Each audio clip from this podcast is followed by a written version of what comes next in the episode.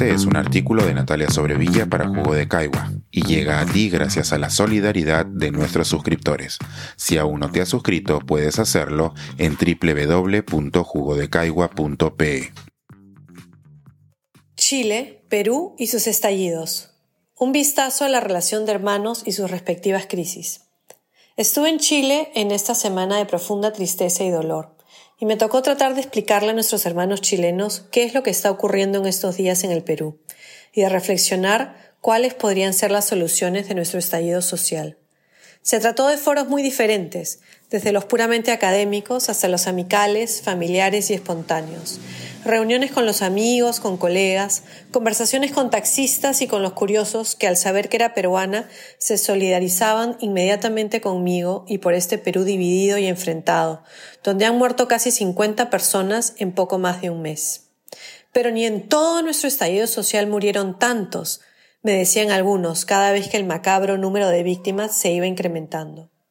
Recordemos que en octubre del 2019 salieron a protestar a las calles de Santiago más de un millón de personas.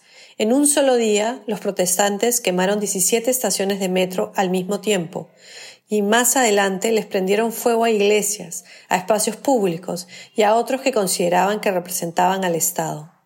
Si bien se dispararon muchos perdigones y la brutalidad policial no fue poca, decenas de personas perdieron el lujo de por lo menos un ojo, los, muertos no se amontonaron en las morgues.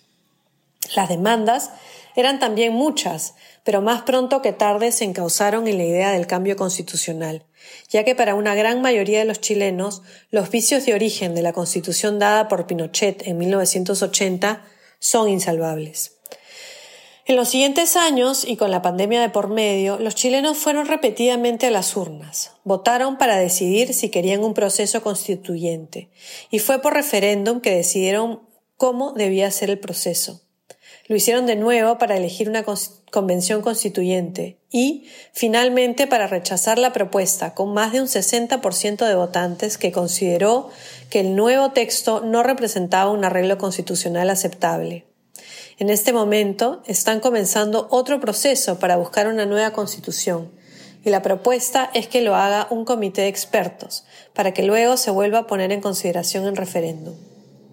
En esos mismos años, en el Perú, hemos tenido cuatro presidentes interinos, un Congreso disuelto, un referéndum para cambios en el sistema político y una elección presidencial. El resultado, un país en llamas. Unos piden una nueva constitución y otros piden el retorno de Pedro Castillo, sin tomar en cuenta que debido a que dio un golpe de Estado esto es imposible. Pero muchos otros piden mano dura, más represión, más respeto a las fuerzas del orden. Por supuesto que la violencia al protestar no tiene justificación, pero eso no quiere decir que lanzar balas y proyectiles indiscriminadamente a quienes protestan sea una respuesta aceptable. La defensa de la vida tiene que ser el principal objetivo.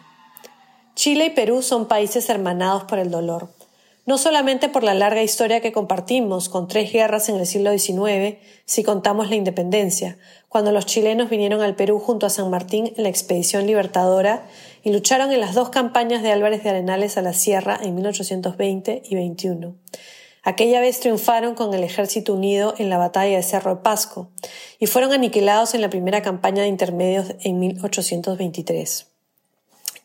Y algo más de una década más tarde, los chilenos volvieron al Perú junto a Agustín Gamarra y Ramón Castilla, y al resto de los emigrados peruanos a luchar contra la Confederación Perú-Boliviana. La victoria más grande de esta campaña, en la batalla de Yungay, se convirtió en uno de los momentos más importantes en la formación de la nación chilena. En 1866, los chilenos y peruanos nos apoyamos unos a otros para repeler los ataques de la flota española que atacó tanto el Callao como el Valparaíso, pero una década más tarde, estos pueblos, que habíamos sido hermanos hasta entonces, nos enfrentamos en la que ha sido la guerra más devastadora de nuestra historia. La Guerra del Pacífico marcó un antes y un después en las relaciones entre Perú y Chile.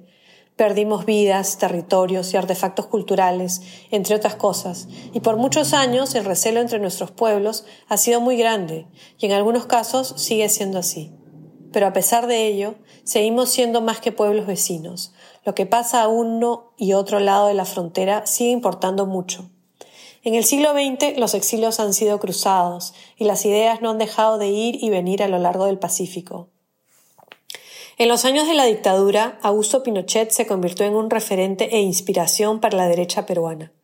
Su constitución de 1980 sirvió de base para la Carta Peruana de 1993, y no fue en vano que Alberto Fujimori se jactara de ser llamado Chinochet por muchos, asumiéndolo de manera positiva.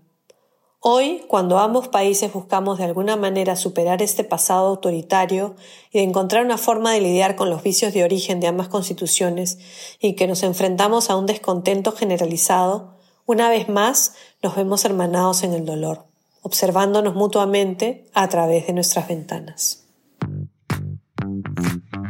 Pensar, escribir, editar, grabar, coordinar, publicar y promover este y todos nuestros artículos en este podcast cuesta y nosotros los entregamos sin cobrar. Contribuye en www.jugodecaigua.pe barra suscríbete y de paso espía como suscriptor nuestras reuniones editoriales.